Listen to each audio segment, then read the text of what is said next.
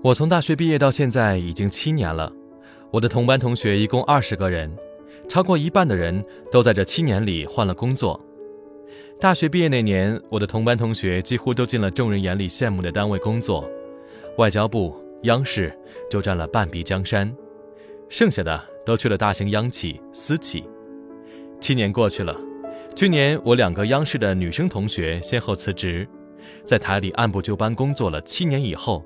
他们一个去了英国读商学院，一个去了葡萄牙读研究生。七年的媒体人工作经验，他们并没有选择一个差不多的行业或者工种，而是跳出舒适圈，去到一个全然不同的新行业、新环境里。我的同学都是八七八八年的，正处于三十岁的门槛上，然而他们都选择义无反顾地去到陌生的城市，从头开始。接触一个陌生的世界。所谓的三十岁大限，对于他们来说是不存在的。我特别信奉二十老师的那句话：“没有好好浪过的姑娘，不足以驾驭后半生。”后来，他晒着在伦敦的生活、学习、考试，压得喘不过气来。他说：“最好在考场上即刻瘫痪。”但是那些热烈的新生活，那些未知的世界是如此的激动人心。他在朋友圈里也写下这样的句子：“他说，每件事情都是很美妙的，我正在享受其中。”以前我们总想着，在央视工作已经是媒体行业的顶端了，地方台的还会想要跳槽来央视。那么从广院毕业进了央视，作为一个媒体人，应该是别无所求了。可惜那个时候的我们还太年轻，还不知道这个世界上是如此之大，天地是如此之宽，并且变化也是如此的迅猛，感觉一不留神儿就要被这个时代所抛下了。拥抱互联网，我想要看看自己的能力，这个边界到底在哪儿？除了按部就班在台里上班，究竟自己还有什么可行性？这是我的前同事们说的最多的话了。很多熬了七年、十年甚至更长时间的传统媒体人，横拳再三，还是走了。因为我们深知大平台的局限性，也深知躺在大平台上是没有人来负责你成长的，最终可能还会被淘汰掉。太多人想要逃出一成不变的生活，出去浪一浪。这不仅仅是局限于出国读书、出国工作，还包括了很大范围内的浪一浪。比如想去一个新的前沿行业浪一浪，看看九零后甚至九五后都在忙些什么。在北京见了一个四十不惑，毅然从传统行业跳去拥抱互联网的大叔。他说：“九零后甚至九五后的世界才是未来。如今最重要的就是知道他们这些年轻人在想什么。”对于一个到了四十不惑、生活安稳的大叔来说，拥抱一个更年轻的行业。就是出去浪一浪，比如想去一个新的领域里。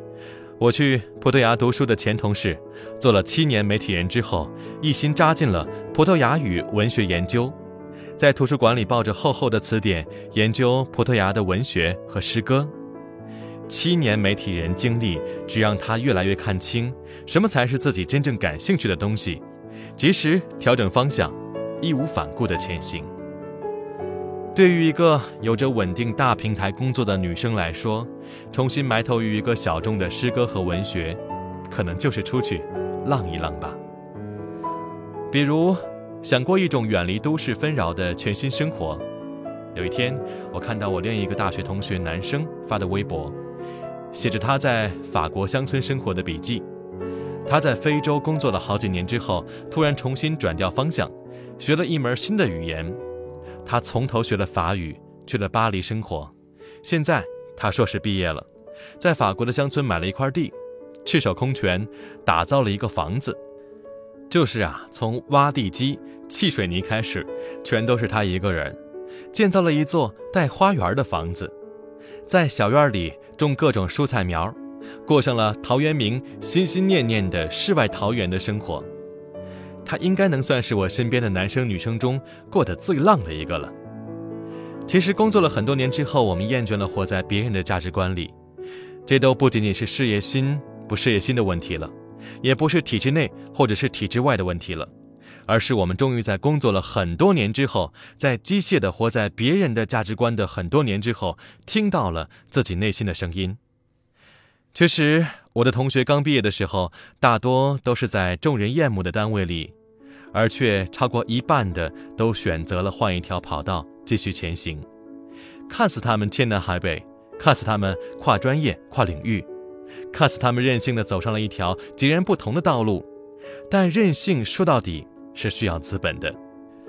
我很讨厌成天吐槽自己的工作有多么的无聊，自己多么想改变。却都是苦于周围的人的眼光、周围的人的看法而迟迟无法改变的。其实，真正束缚我们的哪里是什么周围人？大家总是把自己的无能、胆小、畏惧找一个替罪羊，然后安慰自己说：“都是周围人的眼神呐，杀死了我的梦想。”而事实真的是这样吗？你为你自己的改变，为自己想要出去浪，做过哪些努力呢？央视的前同事们都在极短的时间里考出了雅思以及葡萄牙语的测试水平。我去法国生活的同学不到一年自学法语，水平都能申请法国的硕士了。而那位四十不惑的大叔，在人到中年依然兴致勃勃，一刻不停地学习着新领域的知识。周末的两天更是全泡在商学院里。所以，你看上去他们都挺浪的。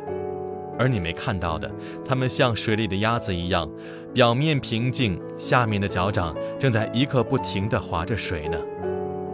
也有人会冷嘲热讽地说：“好好的大机构不待，是因为你们年轻人呐，终究太年轻了，以后等老了以后肯定会后悔的。”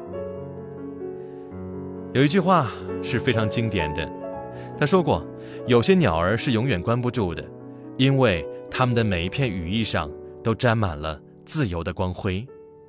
有些人总会比其他人先觉醒，他们总会发现，人的一生最终不是为了活在别人的价值观里，而是按照自己的想法去过尽兴而丰盛的一生。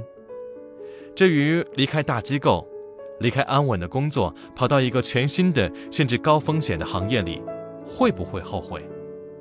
就我身边人来说，那些勇敢追求新生活的。